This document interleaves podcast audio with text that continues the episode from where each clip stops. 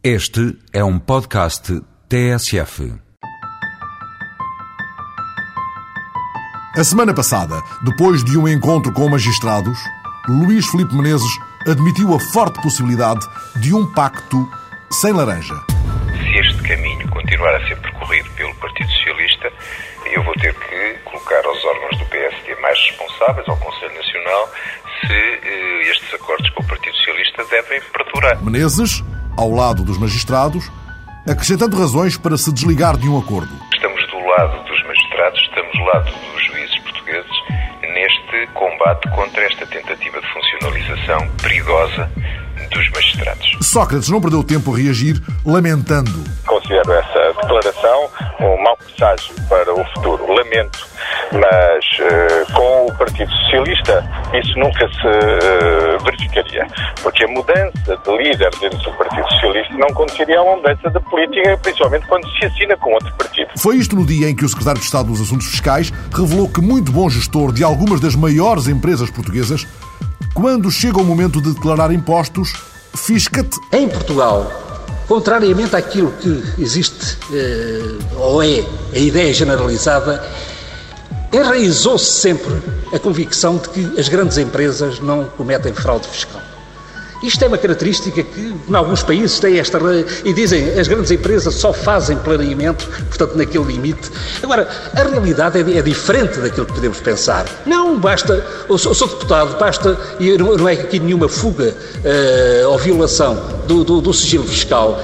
Basta comparar em relação àquilo que a imprensa eh, tem divulgado relativamente às empresas que estão envolvidas na Operação Furacão e pegar na lista, pegar numa lista qualquer das mil maiores empresas de qualquer semanário e ver quantas daquelas empresas aparecem na lista das mil maiores empresas. No mesmo dia, ouvido pela TSF, Francisco Vanceler pegou na deixa. É verdade, sim senhor. Sei que é verdade, porque já tive conversas com ele próprio, mostrou-me mapas com, não digo nomes, mas indicações suficientes para saber que é verdade. É um problema sério eh, e nós.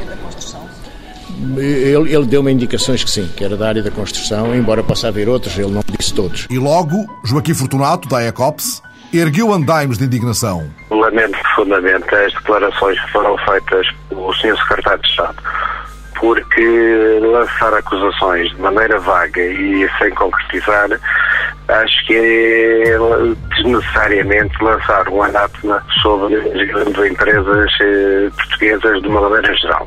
Por outro lado, ouvi também as declarações do Presidente da CITA, o engenheiro Francisco Vanzeler.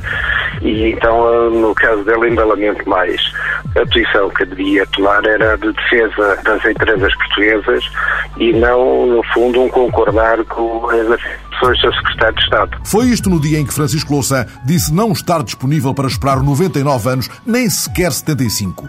O líder do Bloco de Esquerda apelou aos deputados do Partido Socialista para que revoguem com o seu voto a concessão da rede rodoviária nacional às estradas de Portugal. O Bloco de Esquerda apresentará eh, no Orçamento de Estado a proposta da revogação dos decretos-leis que permitem a constituição da Empresa de Estradas de Portugal como sociedade anónima. Queremos acabar já com esta trapalhada monumental. Outra indignação em voz alta, a de Jerónimo de Sousa. recuaram na data, mas creio que não recuaram nos objetivos. Eu achei interessante a expressão do Sr. Ministro das Obras Públicas quando disse: Este governo não vai privatizar. Bom, eh, é meter a porta só no trinco. As estradas de Portugal não têm saído da agenda política desde a discussão do orçamento, quando Louçã invocou uma resolução do Conselho de Ministros de 27 de setembro que previa a concessão até ao último dia de 2099.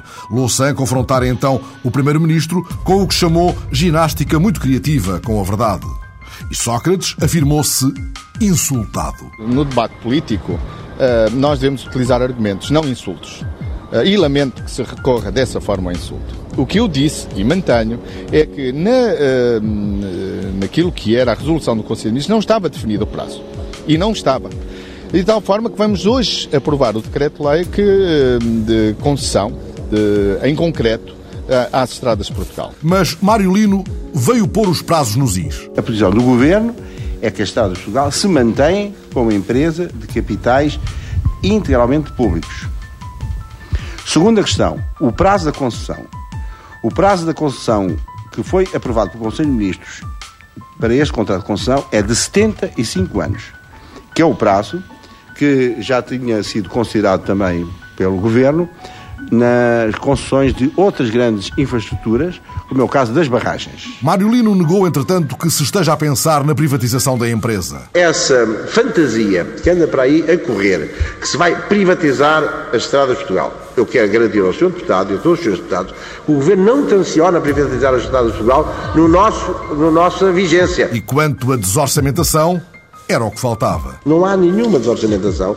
Eles continuam a contar para o déficit do Estado, o endividamento dos 400 milhões de euros que a Estado de Portugal teve este ano, ou os 300 ou 200 ou o que for no ano que vem, vão estar consolidados na, na, nas contas públicas. Quanto a isso, também o Ministro das Finanças rejeitou o que chegou a considerar suspeições irresponsáveis. Sabendo todos nós que estas matérias são sujeitas a um escrutínio muito apertado, do Instituto Nacional de Estatística, do Banco de Portugal e do Eurostat, que interesse é que teria o Governo estar a dizer que é assim se não fosse? Será que o Governo estaria interessado em correr o risco de ser desacreditado na praça pública por estas entidades independentes, não só nacionais, mas também internacionais? Mas Diogo Feio, que tem dado a cara neste dossiê pelo CDS, insiste em que há aqui falta de transparência e pede esclarecimentos. Pretendemos saber qual o tratamento que vai ser dado às receitas das estradas de Portugal.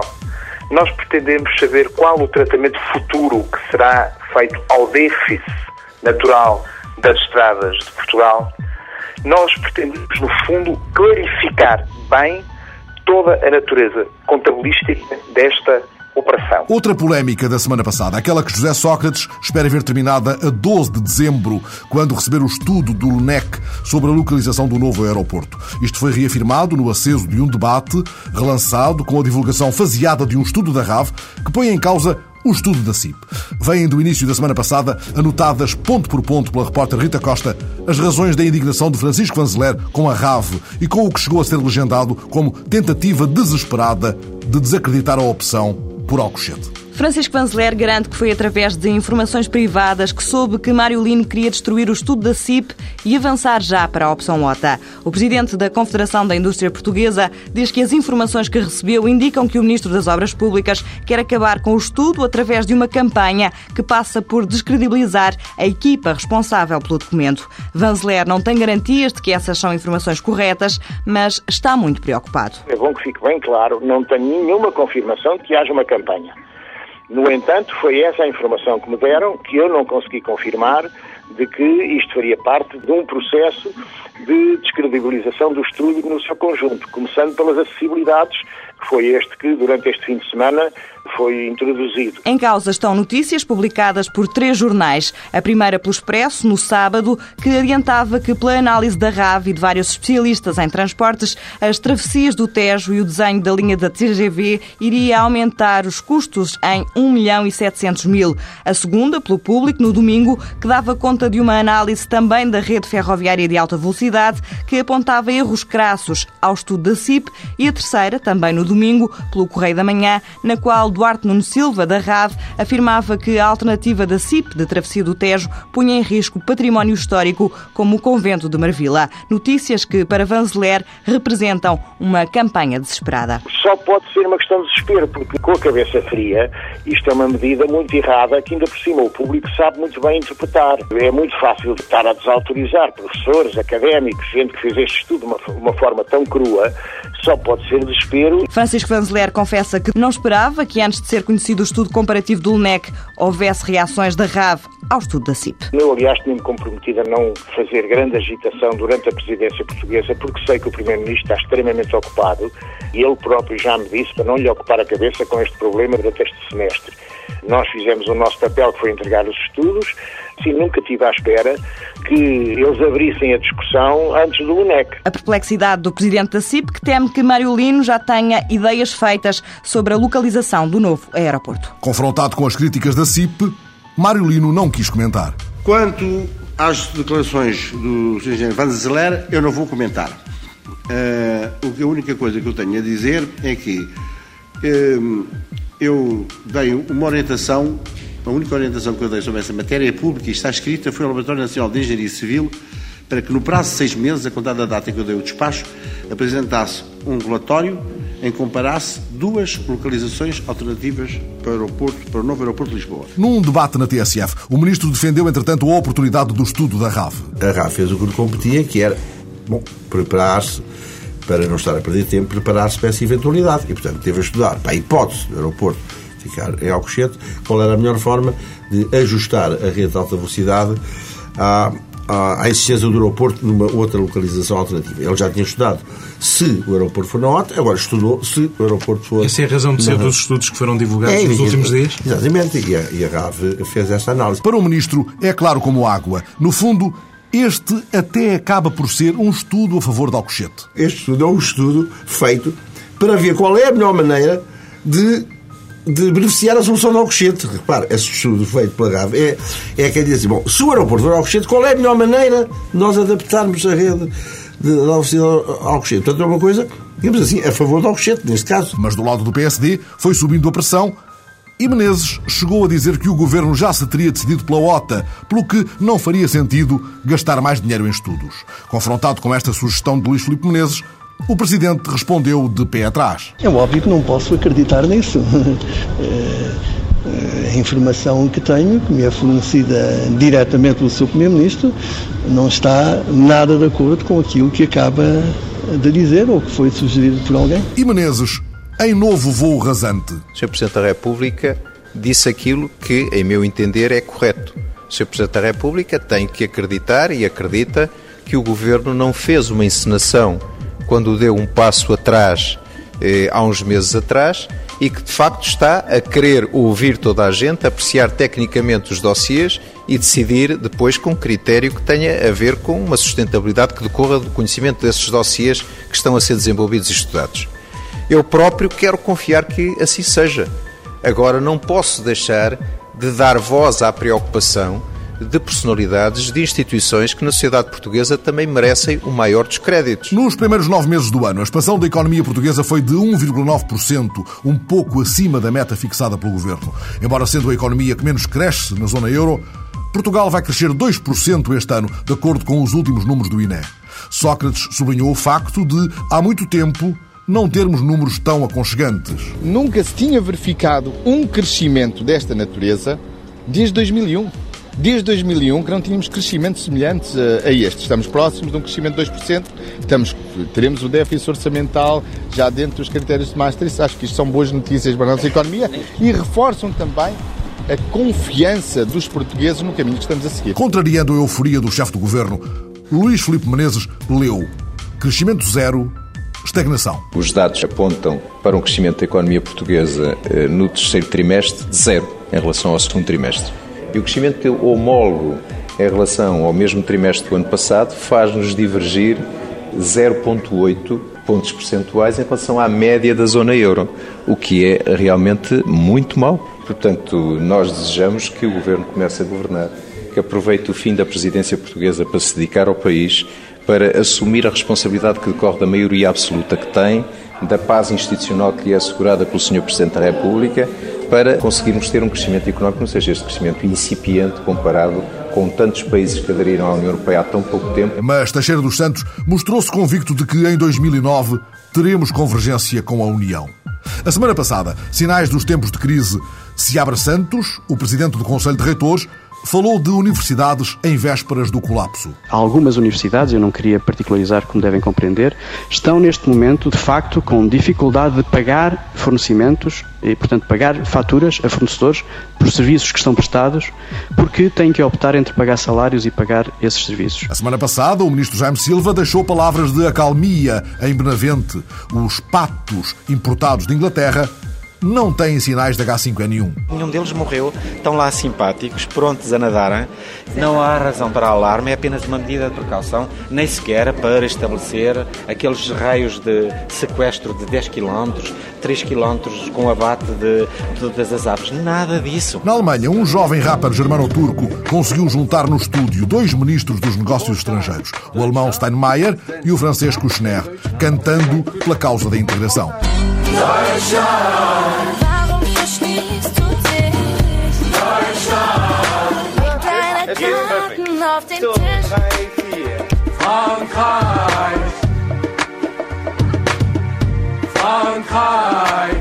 A semana passada, um rei e um presidente populista desafinaram na Cimeira do Chile e a declaração de Santiago perdeu o brilho mediático onde deveria tê-lo. Se pode estar em las antípodas de uma posição ideológica.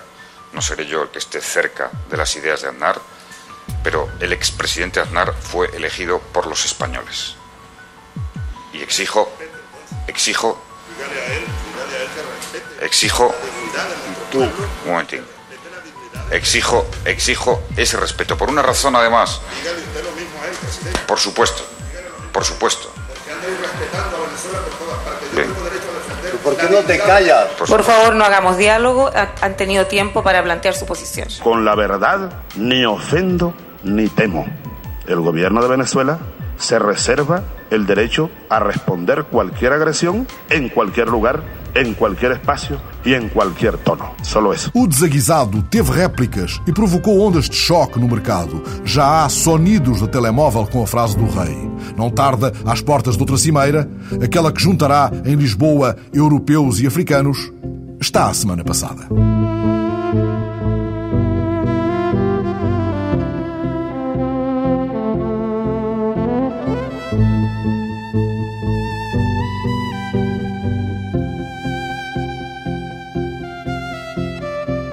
Fica a semana passada com a realização do Fórum da Sociedade Civil Europa-África, que começou na quinta-feira e termina esta tarde na Gulbenkian, em Lisboa. Sessão formal de encerramento às três da tarde, a que se segue uma mesa redonda e uma exposição de fotografia. Para trás fica uma intensa reflexão promovida pela Plataforma Portuguesa para as ONG do Desenvolvimento, com o intuito de construção de uma visão partilhada sobre o desenvolvimento da África. Ao juntar em Lisboa representantes da sociedade civil africana e europeia, como ficou claro na conversa que tive com Fátima Proença, a presidente da plataforma portuguesa, este fórum pretende enviar sinais para a próxima Cimeira Europa-África, constituindo-se como um espaço de reflexão e compromisso sobre temas já trazidos à discussão na Cimeira do Cairo em 2000, cujo balanço não é propriamente positivo por razões mais do que identificadas. Há novas agendas que se vieram sobrepor a algumas anteriores. Estou a pensar, por exemplo, na agenda das migrações e da segurança, que se veio sobrepor às prioridades que tinham sido definidas para a área do desenvolvimento africano. Hum, e, portanto, este fórum vai fazer um pouco, relativamente a três ou quatro temas eh, mais centrais, discutir eh, propostas eh, e compromissos mútuos e indicações para os chefes de Estado, para a Cimeira de Chefes de Estado. No fundo, trata-se de nos deixarmos todos de conversas redondas e ir ao que interessa. Ora bem, embora o projeto da plataforma se defina como o projeto sobre o diálogo Europa-África, nós queremos uh, trabalhá-lo muito mais na perspectiva de vamos aos atos, vamos à ação. Não faz mais sentido continuar aqui. Há questões de diálogo que ainda têm que ser mais apuradas, mas há que ligar agora sobre sobretudo à prática. E à prática em três ou quatro domínios que nos parecem fundamentais. A saber? As questões ligadas ao desenvolvimento económico africano e à integração regional africana. Ou seja, há aqui um grande tema eh, que tem a ver com o desenvolvimento económico, que tem a ver com eh, dados novos ao nível do comércio internacional que têm excluído a África. Eh, problemas que são levantados relativamente à integração regional africana que nos parece que há alguma responsabilidade europeia nesse domínio, nomeadamente por políticas contraditórias, eh, ou seja, ao mesmo tempo que há uma política de desenvolvimento, teoricamente para apoio ao desenvolvimento africano e da ajuda ao desenvolvimento, ao mesmo tempo há outras políticas que contrariam essa. Vou-lhe dar um exemplo muito simples, que é, por exemplo, o exemplo da política agrícola comum, que nós pensamos que é uma política só para a Europa e acabamos por esquecer que ao subsidiar esses produtos todos na Europa, estamos a impedir que os produtores africanos tenham capacidade concorrencial. E quanto à igualmente muito citada boa governação, ela é outra bandeira deste Fórum da Sociedade Civil Euro-Africana, que pretende tratar o conceito muito para lá da habitual denúncia de situações de corrupção. A governação não é só isso. A governação é ter, por exemplo, Estados com capacidade de responder às necessidades das populações, eh, por exemplo, às necessidades básicas de educação e saúde. Governação é também ver como é que a Europa gere a ajuda que faz ao desenvolvimento africano. Ou seja, começa no ponto de partida. Seja, como é que as empresas europeias se, se, comportam nas suas relações com a África. Está aqui um conjunto de elementos uh, que tornam a questão da governação uma questão muito mais séria uh, e muito mais de responsabilidade mútua do que simplesmente um, um campo de acusação a alguns dirigentes africanos. Mas o que me está a falar é de um conceito de boa governação aplicado às próprias parcerias, ou seja, não se trata apenas de entregar alguma ajuda e, e verificar bem. mais tarde como é que ela foi gerida, trata-se de, logo no ponto de partida, garantir mecanismos de verificação? Que comecem a partir da Europa, é? na própria Europa. Onde começa a corrupção que, também muitas vezes. Onde começa muitas vezes a corrupção. Ou seja, há aqui uma, uma noção mais abrangente de, de boa governação eh, que mexe com empresas, que mexe com Estados, que mexe com organizações da sociedade civil e, portanto, há aqui eh, responsabilidades mútuas. A governação tem que ser vista como um domínio mais amplo e com responsabilidades mútuas de ambos os lados. Quanto à cooperação para o desenvolvimento, é sublinhada a atitude ética e chamada a atenção para a dimensão dos fundos disponíveis, de modo a evitar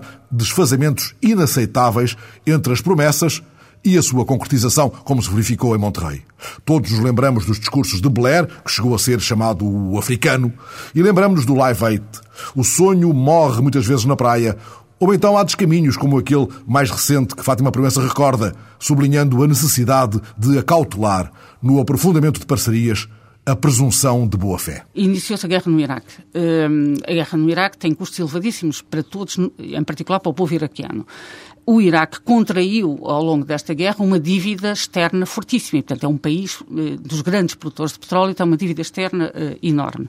Se formos a ver nos números da ajuda pública ao desenvolvimento europeia de 2006, que é os últimos números que há disponíveis, uma parte substancial daquilo que é considerado como fundos de ajuda ao desenvolvimento africano é o perdão da dívida ao Iraque. E isto não é uma brincadeira, são cerca de 8 mil milhões de euros não é tão pouco dinheiro assim. Ou seja, acabam por se intrometer, eh, no fundo... Outras contabilidades. Outras contabilidades, outras prioridades políticas e depois aquilo que tem a ver com o desenvolvimento, com a vida do dia-a-dia -dia das pessoas que estão uh, no meio da África uh, a fazer o seu esforço. Vai ter de esperar. Vai ter de esperar. Nesse sentido, o que atenção devemos dar a este aviso da Sra. Merkel e de Nicolas Sarkozy encontraram-se já esta semana e remeteram para a Cimeira União Europeia e África, que aqui vem, dizendo que ela deve ser centrada no essencial. E o essencial passa a ser cooperação entre os dois continentes na imigração e no desenvolvimento. Deste fórum pode vir a sair uma indicação semelhante deste vosso fórum ou são outras as questões essenciais? Bom, para nós, eh, como já lhe disse, as questões essenciais têm a ver com o desenvolvimento africano, têm a ver com a governação vista nesta forma mais ampla, têm a ver com a qualidade e a quantidade da cooperação e da ajuda ao desenvolvimento. E também com a imigração. É um e tem a ver também com a imigração. Claramente a imigração é também um dos pontos uh, que este fórum vai abordar. Agora, o direito de migrar é um direito individual os portugueses tiveram nos anos 50 e 60 milhões de portugueses a emigrar, eh, porque tinham o direito de o fazer à procura de melhores condições. No caso dos africanos, eh, há que reconhecer esse direito, tal como nos foi reconhecido a nós e nós queremos que nos seja continuado a ser reconhecido. Ainda quando tentou fazer assalto, como fizemos nós, nos anos 60. Exatamente, também o fizemos assalto, não tínhamos o mar no meio. Eles têm o mar no meio e morrem nesse mar no meio, muitos deles, não é? Não pode ser iludida aqui esta questão do direito de imigrar. Segundo, a gente não pode ter uma política que eu acho que é até de uma certa perversidade, que é de escolhermos os bons e os maus imigrantes. Ou seja, a Irlanda interessa-lhes técnicos de informática e abre as, as, portas para não sei quantas pessoas da Índia que queiram emigrar para a Irlanda, para a área da informática não podemos uh, ajudar aqui uh, esta situação. Uh, migração seletiva. seletiva, esta migração seletiva. E então é? apresentam um novo conceito que é o da migração circular. Que permitam as pessoas circular de acordo com as suas capacidades, com as suas necessidades, com as suas expectativas de vida, terem períodos uh, num determinado país, poderem voltar, poderem ter, manter as ligações com a sua família e recusarem em absoluto estas coisas uh, uh, que eu achava que já não podíamos ouvir nos dias de hoje, como sejam estas coisas agora em França, por exemplo, esta questão dos testes de ADN. Quer dizer, isto é recuar 50 anos na história. Contra o regresso a um passado de equívocos, por uma visão partilhada do desenvolvimento da África, a sociedade civil junta vozes para um novo compromisso em vésperas da Cimeira União Europeia-África.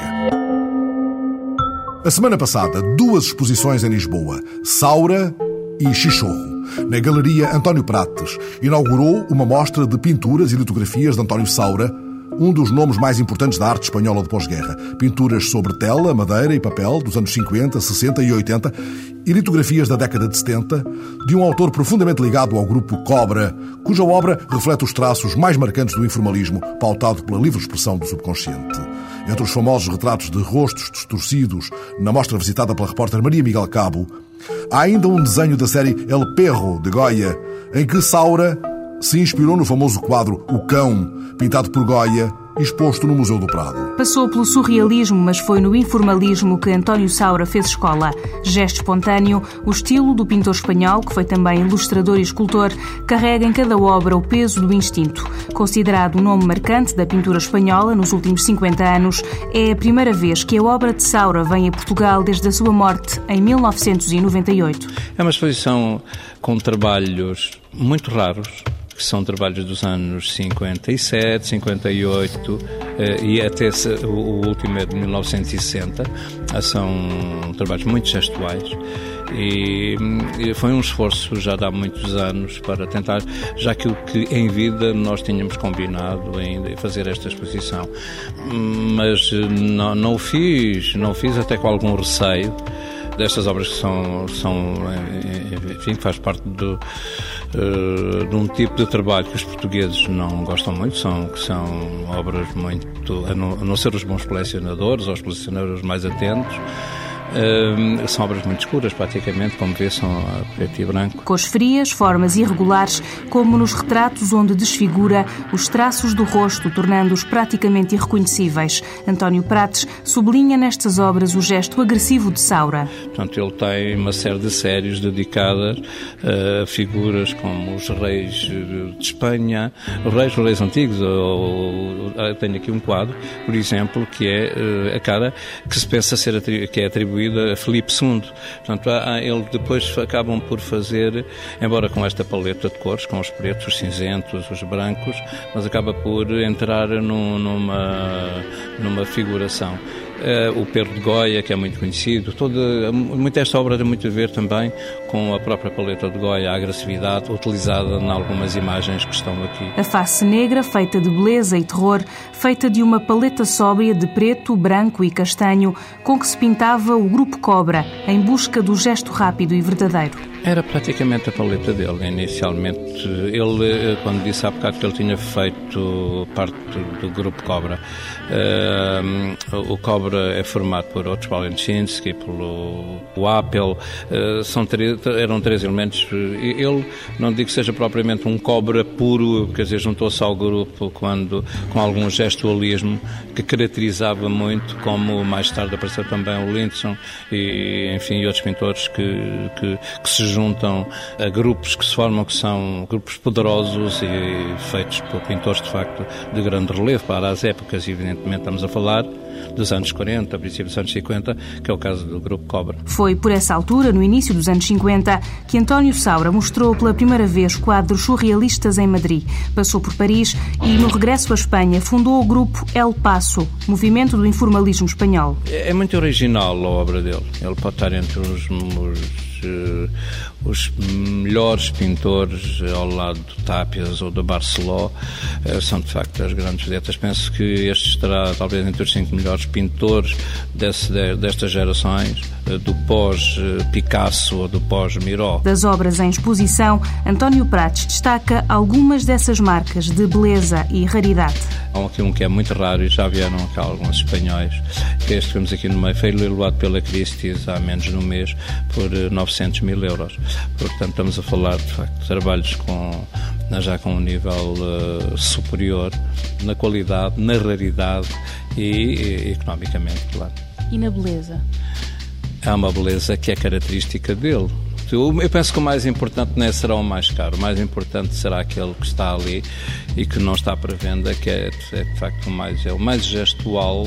Se estiver aqui com muita atenção, acaba por, no meio daquela uh, barafunda, entre aspas, mas, acaba por encontrar ali algumas imagens, uma outra imagem, mas uh, tem que ser um, é um quadro de facto para, para ser estudado, para ser pensado, para ser olhado, para se conseguir tirar dali alguns elementos e que, e, e que não é tão não é evidente, não é um quadro que se possa olhar e que se diga que está ali à primeira vista, aquilo que se pretende ver vai-se descobrindo a pouco e pouco. António Saura, para descobrir em Lisboa, até 5 de dezembro. Saura, António Saura, um grande de Espanha, na Galeria António Prates, em Lisboa. Na semana em que Roberto Chichorro pendurou quadros como gaiolas de anjos nas paredes da Galeria Galveias, na Rua da Misericórdia.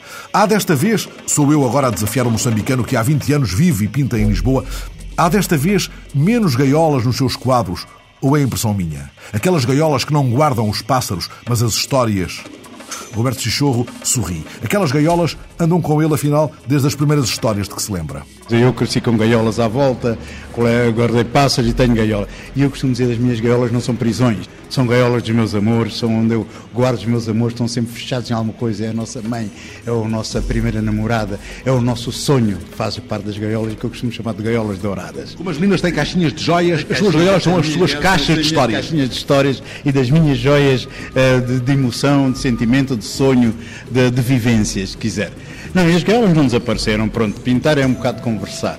Nós vamos conversando, nós vamos querendo dizer das pessoas, nós falamos uh, das pessoas e o homem fala sempre dele próprio. Quando e a conversa sempre dele, a mesma? É sempre a mesma. E quando digo homem, fala dele próprio, sempre o homem. Nós falamos sempre dos homens, abstratamente, sem formas, sem figuras, mas quando fazemos mesmo isso, os pintores fazem isso, eu não faço, eu sou um figurativo. Estamos a falar dos homens, estamos a falar de nós próprios, estamos a falar das coisas à volta. E as gaiolas fazem parte disso. Pois há momentos em que, se calhar, eu vou outra vez a outras histórias minhas, a outra fase, a outros pilares da memória, que neste caso Uh, se reparar, há muitas cabras, há muitos sonhos. Quando era pequenino, ia para debaixo de uma figueira fora de casa, se calhar a 100 a 200 metros de casa, mas com o capim, com as árvores. Quando acabava uma história já estava a noite fechada e eu via para casa aterrorizado a correr com um pavor desgraçado de me encontrar com uma cabra no caminho. Tudo isso faz parte do crescimento das histórias da minha vivência.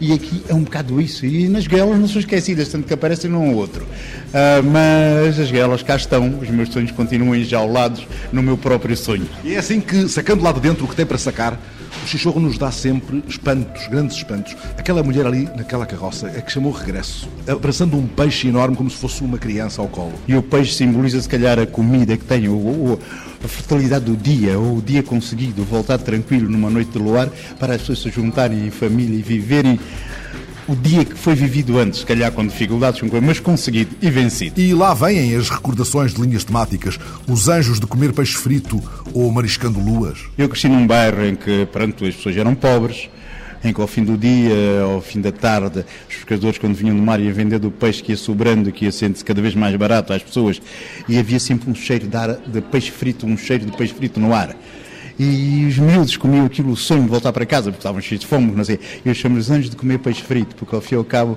o peixe frito significava realmente o encher, o, o resolver os problemas de fome, o, o, voltar do pai do trabalho, da fábrica, ou do, do, do, sei lá, de trabalhar na rua como calceteiro, da mãe que ia cavar, que não sei o que.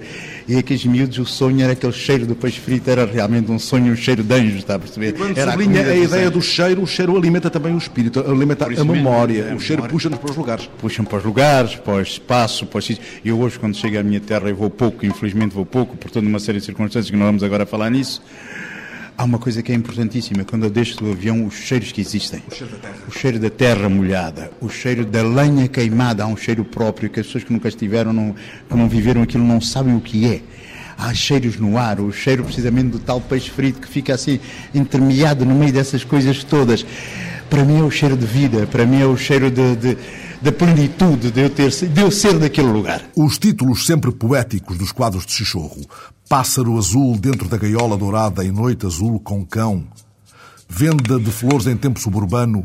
Como se os quadros de Chichorro, poesia pura, precisassem de legendas. O pintor que tem ilustrado poetas como Mia Couto, Luís Carlos Patraquim, Craveirinha ou Sebastião Alba e mais recentemente histórias infantis de Nelson Saúde, responde que os títulos lhe chegam do encanto pela vida. Quanto ao resto, como Edgardo Xavier escrevia num álbum sobre a obra de Chichorro, editado aqui há uns anos pelo caminho, na sua pintura, tudo flui como um rio.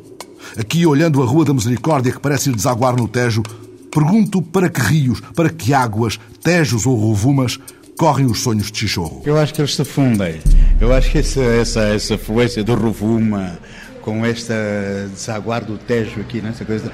Acho que realmente eu consigo navegar nos dois rios e sonhar e cheirar os dois rios e ter as aves de cada rio e cada planta que nasce na, na beira de cada rio. E eu vim para esta terra convencido que ia ficar dois anos, como fui para Madrid, como estive em vários sítios, e para mim era mais uma aventura, mais um passo, digo, bom, vou para Lisboa e vou ficar dois anos. Só que no meio destas coisas todas eu vou ficando. vou ficando ao mesmo tempo, vou dizendo assim, um dia vou-me embora. Eu continuo a pensar, um dia vou-me embora. Porque é lá, eu cresci lá, eu nasci lá, eu formei-me lá, eu sou de lá e apetece-me estar lá. Mas depois também, que eu digo, esse é outro rio que me chama, é um chamamento para... E depois há este aqui que deságua aqui, no, que assim é a nossa, na nossa cara, para Lisboa, e é magnífico, é uma paisagem lindíssima, é um rio magnífico, poderoso, enorme, tranquilo.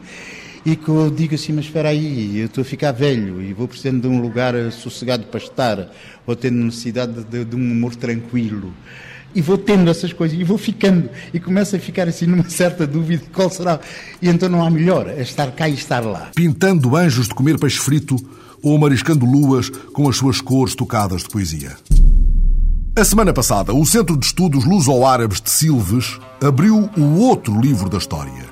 Num colóquio que reuniu vários especialistas da cultura árabe em Portugal, o debate intitulado Os Mouros da História e os Mouros da Mitologia procurou a origem dos mitos a que foram votados os mouros na Península Ibérica. Afinal, quem são os mouros de que nos falam as lendas? Qual é a simbologia dos tesouros e dos encantos? Qual é a força do pensamento mágico na nossa cultura? Nem sempre abordada com isenção e rigor nos programas escolares e na literatura, a figura dos mouros foi assim debatida sem complexos.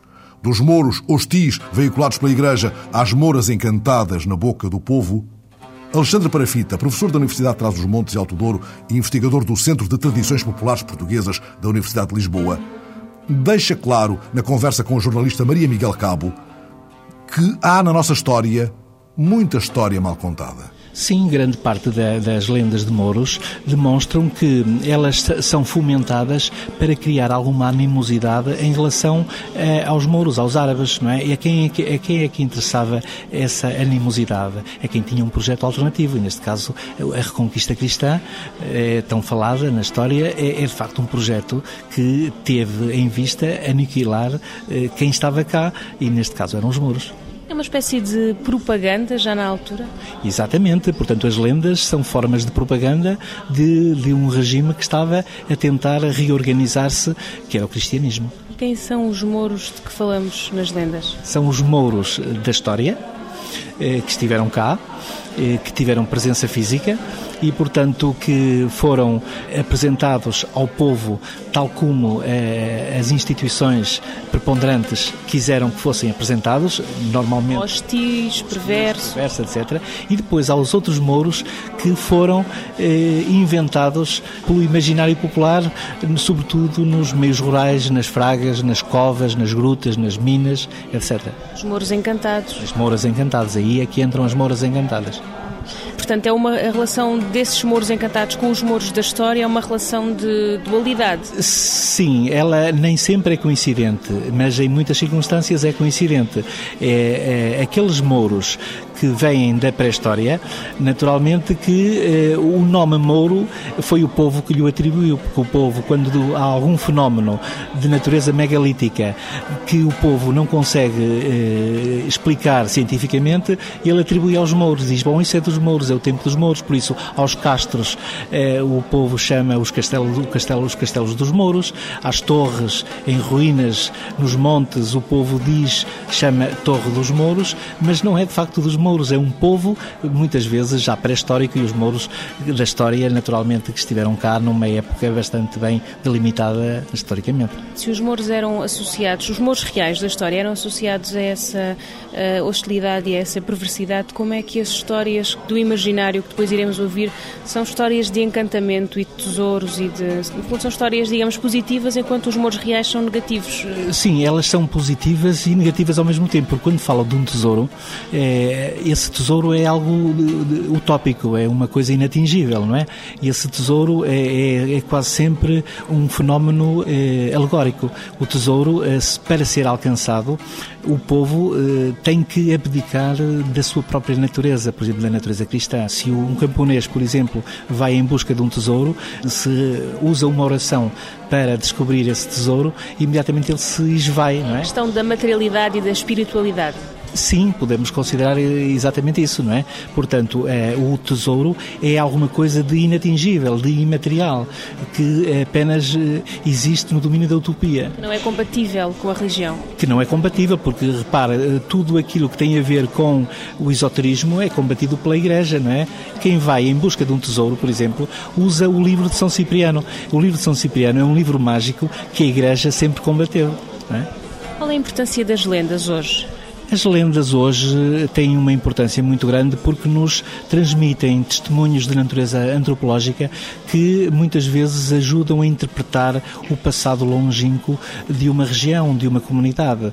E, e na medida em que muitas lendas são textos alegóricos, muitas vezes nós podemos encontrar neles grandes lições para a vida. Por exemplo, quando se diz que o tesouro numa determinada propriedade encontra-se, mas só com ponta de relha e pata de ovelha, por exemplo, estamos a encontrar nessa lenda, digamos, um sinal para que quem quiser descobrir o tesouro tem que trabalhar a terra com quê? Com a relha do arado e com a, a pata de ovelha, que é o, a, eh, a produção de, de gado, por exemplo. As lendas e os provérbios são meios de comunicação, de comunicar essa, essa negatividade a que estavam associados os mouros na altura.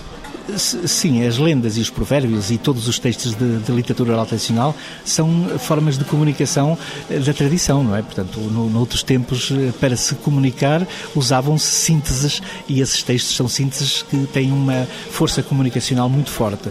E, portanto, os provérbios, na medida em que são sínteses de alguma coisa, então têm uma densidade comunicativa ainda maior.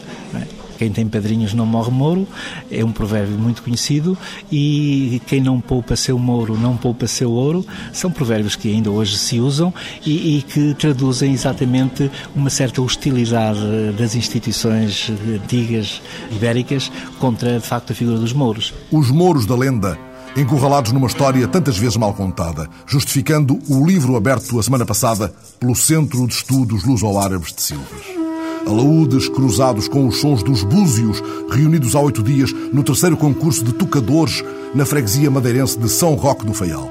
Pela primeira vez, havia uma mulher entre os tocadores de búzios, dispostos, na véspera do São Martinho, a recuperar os modos antigos de uma romaria pelos velhos caminhos de calçada para provar o vinho da adega em adega, fazendo roncar os búzios misturados com o barulho de tachos velhos e cantorias populares noite dentro. Eis agora os tocadores de búzios da freguesia de São Roque do Feial, na Ilha da Madeira, prontos para as lambuzadas do São Martinho e dando troco ao repórter André Cunha, que com eles vai roçando os cotovelos nos balcões das tascas. Sim, sim. Sim, sim. Eu sou lá calhou sem mulheres e nunca fico viúvas. E que nunca falo de fogo para o búzio. Fogo? Ah, que era sempre fogo. Desde que haja lambuzadas, há fogo. Desde que haja lambuzadas, há fogo. Mas o que é isso da lambuzada? E uma lamuzada é deixa assim, dá força. E a venha-lhe arranjada, pronto, é uma lamuzada. Na minha terra é assim. Em São Roque do Faial é assim. Vinho seco e laranjada rimam no copo e fazem uma lambuzada. Aos 77 anos, António tem um dos búzios mais antigos de todo o vale. Tenho este búzio há mais de 30 anos, graças a Deus. Onde é que o foi encontrar? Não foi encontrado, fiquei comprei. Há uma pessoa que foi para o Brasil. Nessa, nessa altura dei 100 escudos por este, por este búzio. 100 escudos? 100 escudos. Já me oferecer 20 contas por ele e ainda não vendo para dinheiro nenhum. No balcão da tasca, João cobiça o búzio e o próximo copo. A voz sai enrolada, como uma onda de vinho. O Sr. Bolho já tem um tato com a língua, um contato, é quase como um instrumento não, não é preciso aprender eh, notas, é notas, notas, notas, mas a gente não consegue fazer uma canção, uma música com o blues. O blues é assim, é só assim, tá, tá, é, é um instrumento de chamamento, de um, de um alerta. Como quer dizer, hoje é um dia especial. E era um dia especial. Em tempo de São Martinho, em toda a ilha, prova-se o vinho. Em São Roque, lugar de tantos avós, numa das pernas da Serra do Faial, bebe-se o som do búzio. Há três anos que Eliodoro Dória organiza um concurso para tocadores. Ele abre as portas da Casa do Povo aos sons que a bruma dos tempos vai varrendo do vale. Várias pessoas que já têm os seus búzios lá em casa, já com teias de aranha, praticamente, então foram lá escolas para trazerem para a casa do povo. E eu também sei que perguntei à, à minha filha o que era um búzio e ela não sabia o que era o búzio. E então o objetivo também é passar para estes miúdos mais novos esta tradição de cor do búzio. A conversa corre levada por um búzio da memória. Liolinda, olhos quase tão claros como alguns dos cabelos brancos, ainda houve os vizinhos que faziam roncar o búzio como um sinal de distribuição. Água vai, água vem. Eles também descolam quando era para chamar as pessoas para regar, para passar a água de um para o outro, para, quando era para aquele tapar água que este estava regando e para o outro tapar, acho que também uh, usavam a tocar o búzio.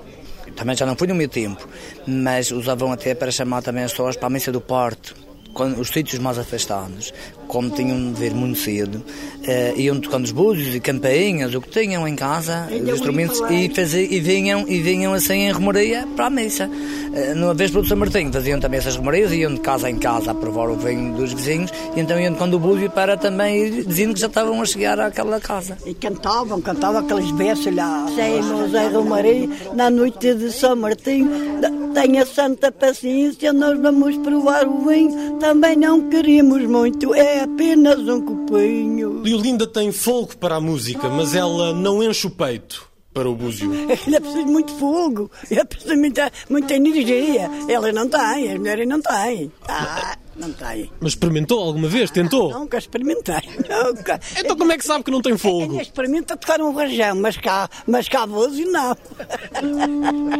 Lídia, mais jovem, sopra contra a corrente. Não é preciso muita força, é só um jetinho, um jet, basta jet.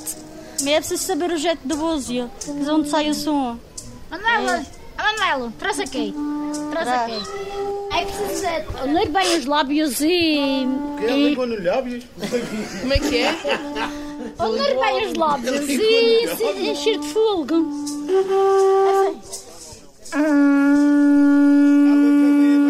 Lídia não ganhou nenhum prémio, mas foi a primeira mulher a participar no concurso. Ela havia de escutar um dos maiores aplausos da noite. Já Linda continuava a cantar. Eu esta noite não durmo, nem deixo dormir ninguém. Quem não dormir esta noite, dorme para a noite que vem. Quase não dormi naquela noite, imaginando a orquestra de búzios pelos chocalcos mais íngremes das serras do Faial num improviso que podia chamar-se o jazz das levadas, esses caminhos que levam a água a todos os campos da ilha. À beira da levada, ficámos a ouvir o som dos búzios no rádio do Val. Búzios ardentes roncando dentro da rádio. Ela também búzio no coração de seus tocadores, Alexandrina Guerreiro, Maria Miguel Cabo, Fernando Alves e André Cunha e João Félix, brindando e lambuzando São Martinhos a semana passada.